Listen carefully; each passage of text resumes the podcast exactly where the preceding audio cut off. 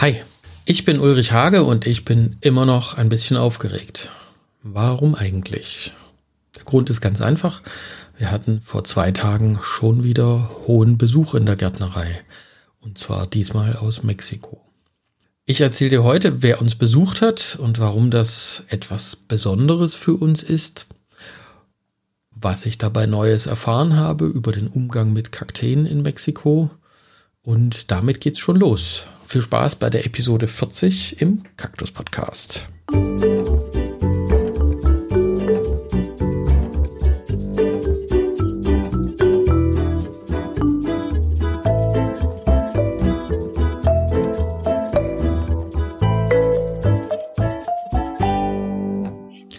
ganz schön viel VIP in der letzten Zeit hier.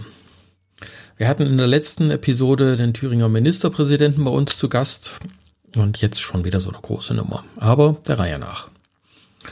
Seit Donnerstag, den 25. Mai, hatten wir, also Kakteenhage, diplomatischen Kontakt nach Mexiko. Seine Exzellenz, Herr Botschafter Francesco José Quiroga Fernandez, über, erwies unserer Gärtnerei die Ehre seines Besuches. Allerdings, jetzt kommt die Klammer dabei, wer uns da konkret besucht hat, das habe ich tatsächlich erst am Abschied mitbekommen. Du weißt es halt jetzt schon. Wie das gekommen ist, das erzähle ich jetzt. Am vorigen Freitag klingelt das Telefon, eine Dame stellt sich vor als Mitarbeiterin der Botschaft Mexikos in Berlin und erkundigt sich, ob es möglich wäre, dass der Gesandte in, Fol in der folgenden Woche Kakteenhage einen Besuch abstattet. Natürlich ist das möglich. Es war nur nicht so ganz einfach für mich mit meiner Freude irgendwo hinzukommen und äh, da einigermaßen angemessen drauf zu reagieren. Ich meine, noch nie war ein Mitglied unserer Familie in Mexiko und dann kommt das Land hochoffiziell zu uns. Also was für eine Story. Mein Verhältnis zu Mexiko ist eigentlich nicht so ganz einfach. Einerseits, dort sind schließlich die meisten Kakteen zu Hause. Und das ist irgendwie schon so das Land meiner Träume. Und zwar nicht nur meiner Träume, sondern ich gehe mal davon aus, dass auch der Rest der Familie irgendwie so ein bisschen Sehnsuchtsgefühle dahin hat. Und trotzdem war noch niemand von der Hage-Familie dort drüben. Auch wenn das mir oft nicht geglaubt wird. Also ich treffe häufiger auf Menschen, die sogar ganz konkret wissen, welches Familienmitglied wann in Mexiko gewesen ist und warum. Meist wird dann mein Großvater Walter Hage dabei zuerst erwähnt. Und Fakt ist, mein Großvater wäre sehr, sehr gerne nach Mexiko gereist, aber das war ihm tatsächlich nie vergönnt. Und so kam es, dass ich also der erste Hage aus unserer Familie war, der es immerhin bis nach Amerika geschafft hat, nicht nach Mexiko. Ich war in Guatemala und nach 20 Jahren DDR war das irgendwie schon ein ganz schön sehr mexikanisches Gefühl. Und ich habe dort tatsächlich auch eine ganze Menge Menschen aus Mexiko getroffen, die dort Urlaub gemacht haben. Und ein paar Jahre später war ich mit meiner Schwester Amrei auf der anderen Seite unterwegs in den USA. Und dort haben wir also von Kalifornien und Arizona, wir sind auf den Südhighways unterwegs gewesen und haben da mehr als einmal einen Blick Richtung Mexiko geworfen. Damals gab es also noch keine Trump-Mauer.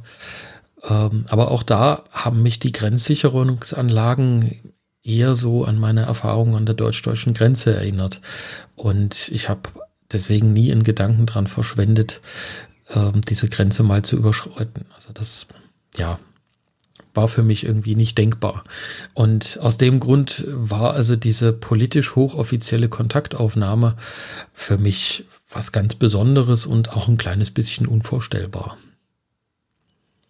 Ja, und dann sind am Donnerstagnachmittag äh, stand ich dann auf dem Parkplatz und da rollte eine große schwarze Limousine mit einem Nullkennzeichen auf unseren Parkplatz. Also diese Nullkennzeichen, das ist das diplomatische Chor heute, also das ist der, eigentlich der Bundespräsident.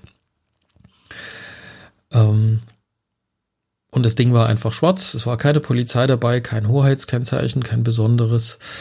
Ähm, damit hatte ich allerdings auch nicht gerechnet. Tür ging auf, ich begrüßte eine Frau und vier Männer in sehr schicken, gediegenen schwarzen Anzügen. Ich hatte vorher aus der Staatskanzlei, aus der Thüringer hier erfahren, äh, dass die Delegation sich am Vormittag mit Bodo Ramelow und später noch mit der IHK getroffen haben. Und soweit ich das rausgefunden habe, gab es also, hatte meine Schwester auf den Berliner Kakteentagen eine Einladung ausgesprochen. Da war nämlich der Botschafter auch schon unterwegs.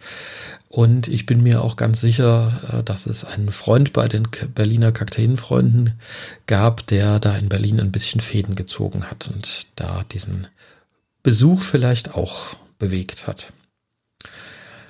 Und dennoch war mir also nicht klar, wie es dann am Ende von Seiten der Botschaft, vom Seiten des Botschafters eigentlich zu diesem Besuch gekommen ist.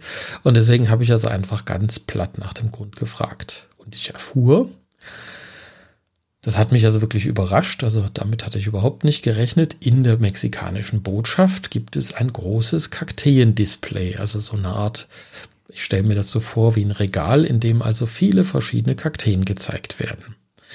Und äh, dieses Display soll also Sinnbild sein für die Vielfalt Mexikos, der Menschen, der Landschaft, des Landes und der Kultur.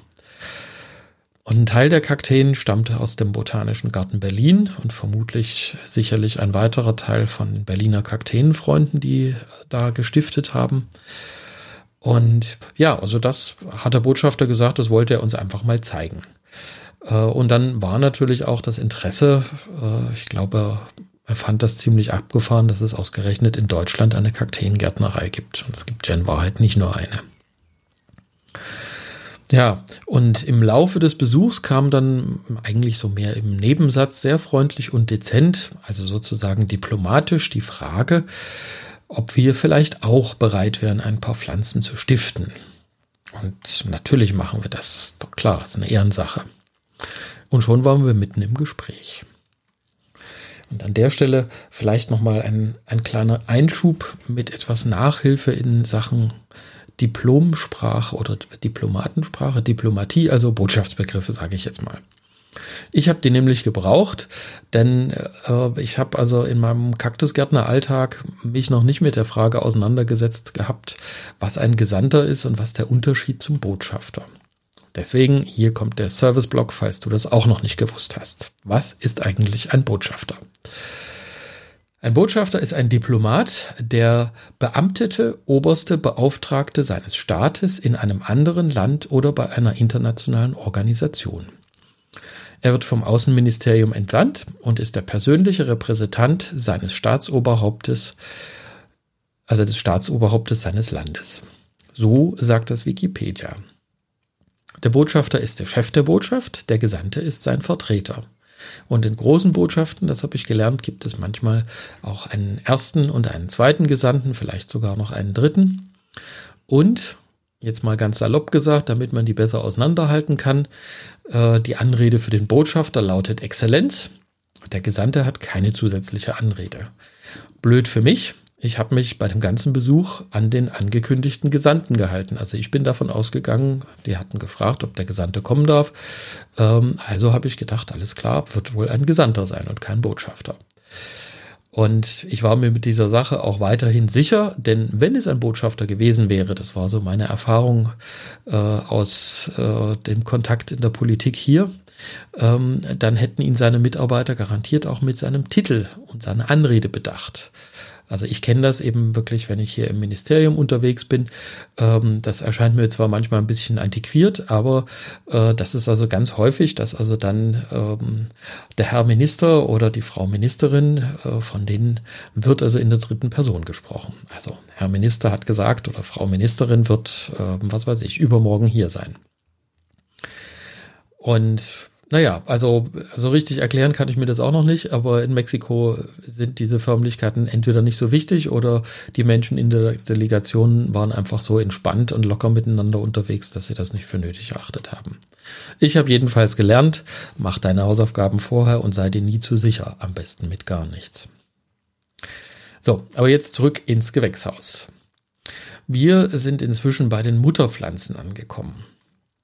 Opuntien, Nopales, in Mexiko werden die gerne als Gemüse gegessen, das erzählt mir ein Delegierter und alle nicken also eifrig mit einem ganz besonderen Gesichtsausdruck.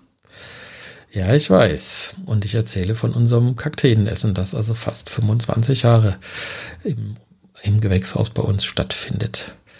Und ich erzähle, dass es momentan ziemlich schwierig ist, Nopalitos als Salat im Glas aus Mexiko zu importieren. Konnten sie mir aber auch nicht helfen. Und dann überlege ich mir, ähm, wie sortiere ich das jetzt ein? Welches Gewicht hat der Kaktus eigentlich als Nahrungsmittel im Alltag in Mexiko? Ich meine, ich habe Kaktusblätter, also frische Kaktusblätter auf den Märkten in den äh, Südstaaten der USA gesehen und ich habe es auch in den großen Supermarktketten in der Gemüseabteilung gefunden. Äh, selbst in London waren die. Und dann habe ich den Spieß rumgedreht und habe überlegt, okay, also wie wäre das denn für mich? Was würde ich machen? Ähm, ja, also wenn, wenn ich jetzt umgekehrt in einem anderen Land wäre. Also ich sag mal so, äh, ich denke jetzt an unseren heimischen Löwenzahn und ich wäre jetzt beispielsweise in Vietnam und stolpere dort überraschend über eine Löwenzahngärtnerei. Ähm, dann könnte ich ja erzählen, mh, ja, habe ich schon gegessen, schmeckt und äh, wird hier in Deutschland gern im Salat gegessen. Das wäre zwar wahr, aber konkret und ehrlich gesagt ist es mindestens 30 Jahre her, dass ich meinen letzten Löwenzahnsalat gegessen habe. Und naja, okay, also Löwenzahn-Honig, das haben wir mit den Kindern im Kindergartenalter gemacht. Das ist aber auch schon so 10, 15 Jahre her. Also ich sammle meine Gedanken nochmal und stelle fest, Löwenzahn wird hier gegessen, habe ich auch gegessen und ich weiß tatsächlich von mindestens einem Landwirt, der also professionell Löwenzahn anbaut für als, als den Verbrauch, für den Gemüseverbrauch sozusagen. Aber äh, wenn ich das richtig sortiere, dann glaube ich, dass Kakteen in Mexiko und auf der Welt äh, wirtschaftlich tatsächlich als Nahrungsmittel eine weitaus größere Bedeutung haben, als das bei Löwenzahn der Fall ist. Wie groß die Bedeutung, also zumindest die wirtschaftliche Bedeutung für Mexiko ist, das kann ich ja bei meinem ersten Besuch in der Botschaft mal erfragen. Ja, dann merke ich, Vorsicht, sage ich, hier, Obacht, diese feinen weißen Dornen, die Glochiden an den Opunzien. Da sollte man Abstand halten, aber in dem Moment hat also der schwarze Anzug schon einen dünnen weißen Streifen auf den Rücken bekommen. Au weh. Ich denke an die Ledersitze in der Limousine auf der Rückfahrt nach Berlin und das wird bestimmt ziemlich unangenehm.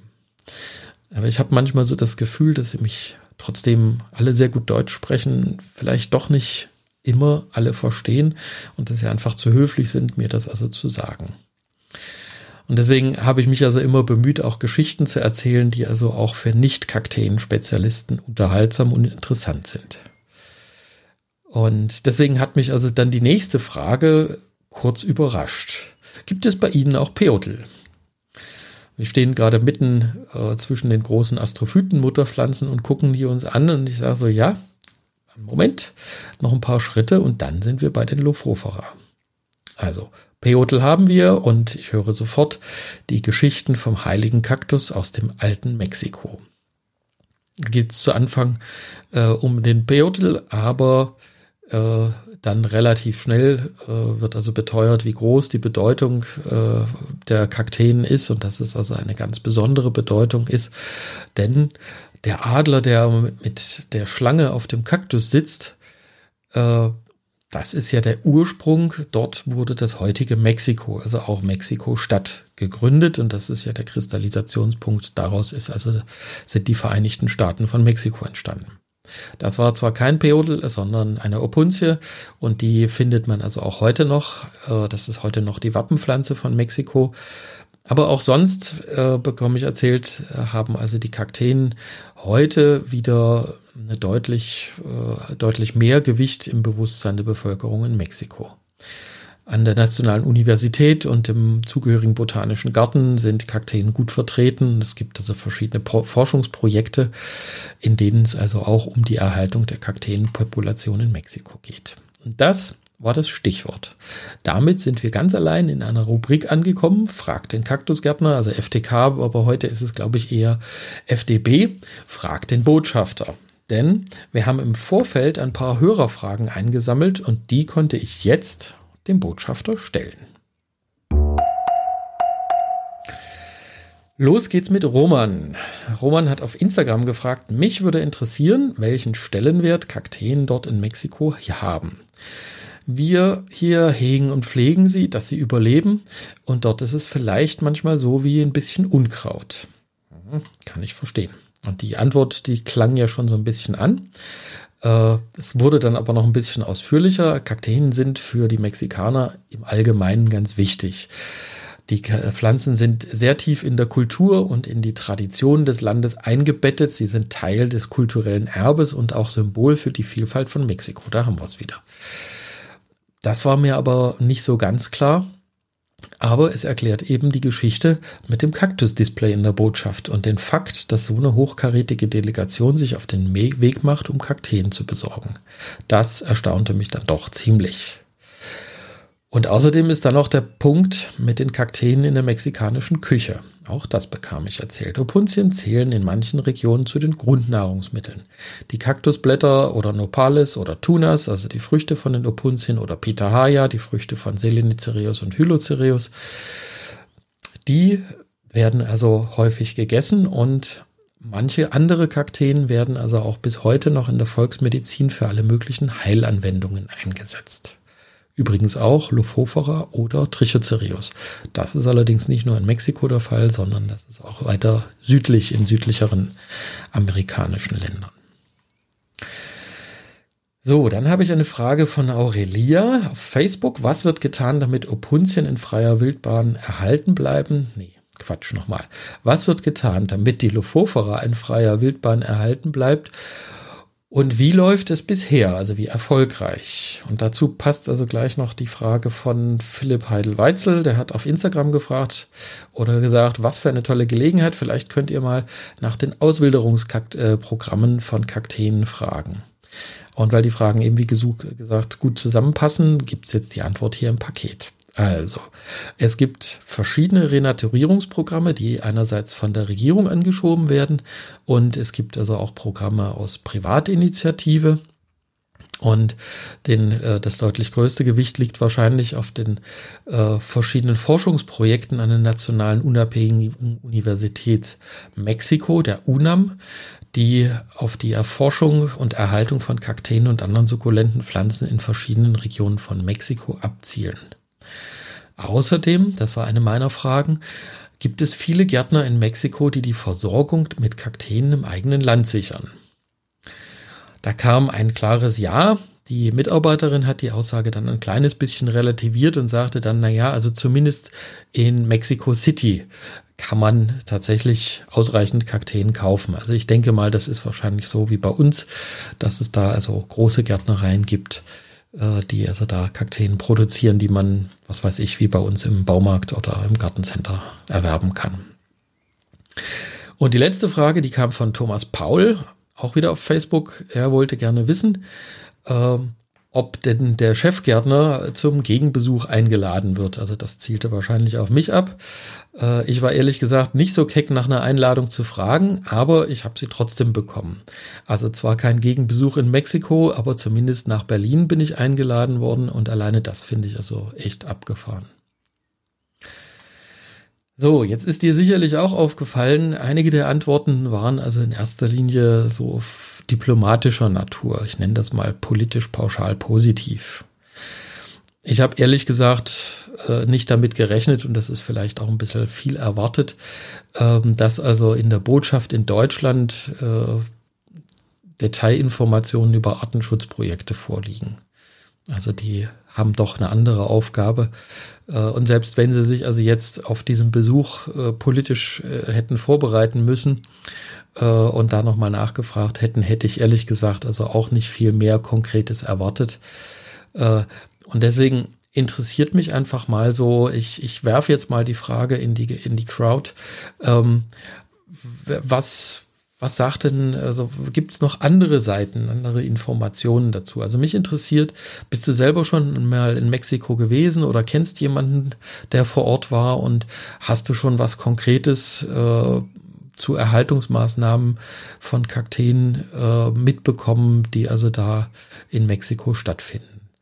Und also überhaupt, mich interessiert auch so deine Meinung dazu. Wie, wie siehst du die Notwendigkeit? Ist das was Wichtiges? Sollte uns das hier in Deutschland interessieren oder nicht? Gut, so, soweit der kleine Exkurs. Im Gewächshaus sind wir inzwischen also äh, nach den Samenträgern, die wir uns angeschaut haben, bis zur Aussaat gekommen. Und ich hatte so den Eindruck, also allein die schiere Masse der winzigen Kakteensämlinge hat die Menschen aus der Botschaft also so sehr beeindruckt, denn äh, vom Wirtschaftsgesandten kam jetzt tatsächlich die erste technische Frage. Der wollte nämlich wissen, wie viele Mitarbeiter arbeiten hier eigentlich. Und ganz konkret, also die Sämlinge, äh, die da im Gewächshaus stehen, das sind, ich schätze mal, so eine halbe Million, die pikiert tatsächlich eine einzige Kollegin, das macht sie ganz alleine.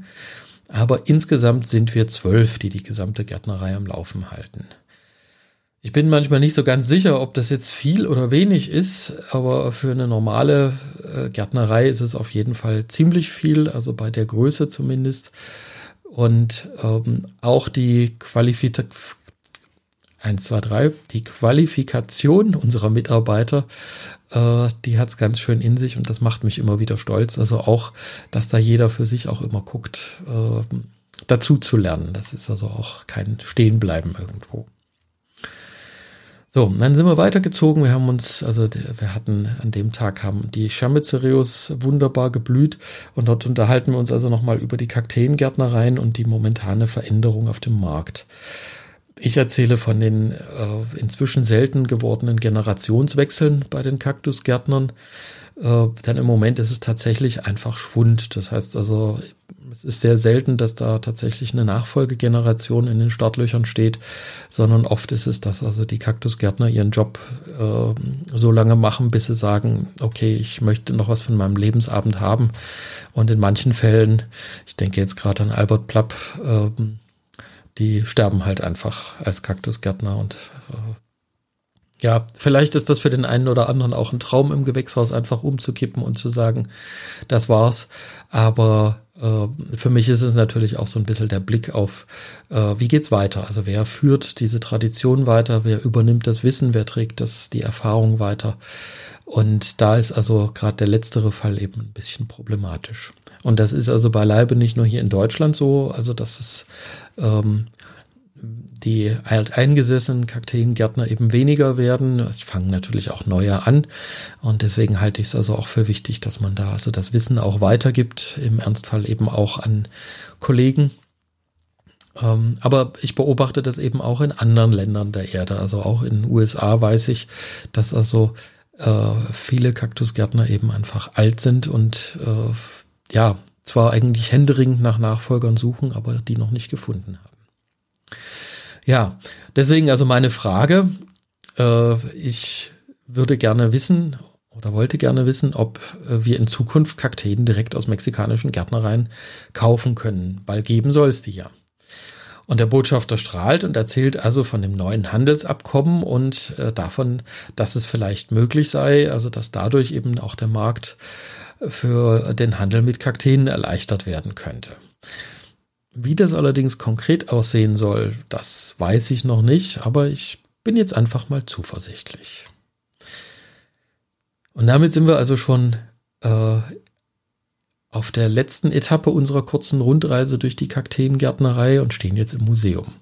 Ich erzähle also von den verschiedenen Standorten, an denen die Gärtnerei in Erfurt schon ansässig gewesen ist, also vom direkt an der Festungs, am Festungswall ähm, und dann später vor den Toren der Stadt und dann hier, wo wir jetzt ansässig sind. Ich erzähle vom Kakteenjäger Fritsch, der in Mexiko Kakteen gesammelt hat, unter anderem auch für unsere Gärtnerei. Ähm, und dann äh, stelle ich fest, dann sind sie also allesamt stehen sie also wie gebannt vor der Sammlung mit Kakteenbriefmarken aus der ganzen Welt. Also das scheint sie auch zu interessieren. Und ähm, ja, da diskutieren sie also ganz eifrig. Und der Abschluss des Besuches, das war dann ein Fototermin an der Friedrich-Adolf-Hage-Gedenkplatte. Da gibt's also auch ein Foto, also überhaupt, äh, ich hoffe, dass ich also wieder ein paar schöne Fotos ähm, mit zur, zu der Episode hochladen kann. Also wenn du da mal reingucken magst, findest du immer auf www.kaktuspodcast.de oder www.kaktusblog.de, das ist am Ende eine Weiterleitung. Und dann die Episode 40, also slash 40. Und äh, da siehst du also auch Bilder. auch von den kleinen Gastgeschenken, die wir bekommen haben, über die ich mich also, auf die ich sehr stolz bin. Und dann, jetzt kommt sozusagen die Auflösung. Äh, direkt daneben gab es also dann den obligatorischen Eintrag in unser Gästebuch. Und jetzt kommt für mich die Auflösung, weil tatsächlich erst an dieser Stelle, nachdem äh, dieser äh, nachdem ich das gelesen habe, was im Gästebuch stand, wird mir also bewusst, wer uns besucht hat, dass es eben nicht der Gesandte war, denn unter der Unterschrift steht eben ganz groß und breit Botschafter. Ja, das war so ganz grob äh, die Story vom Besuch, vom der erste Besuch des mexikanischen Botschafters hier bei Kakteenhage.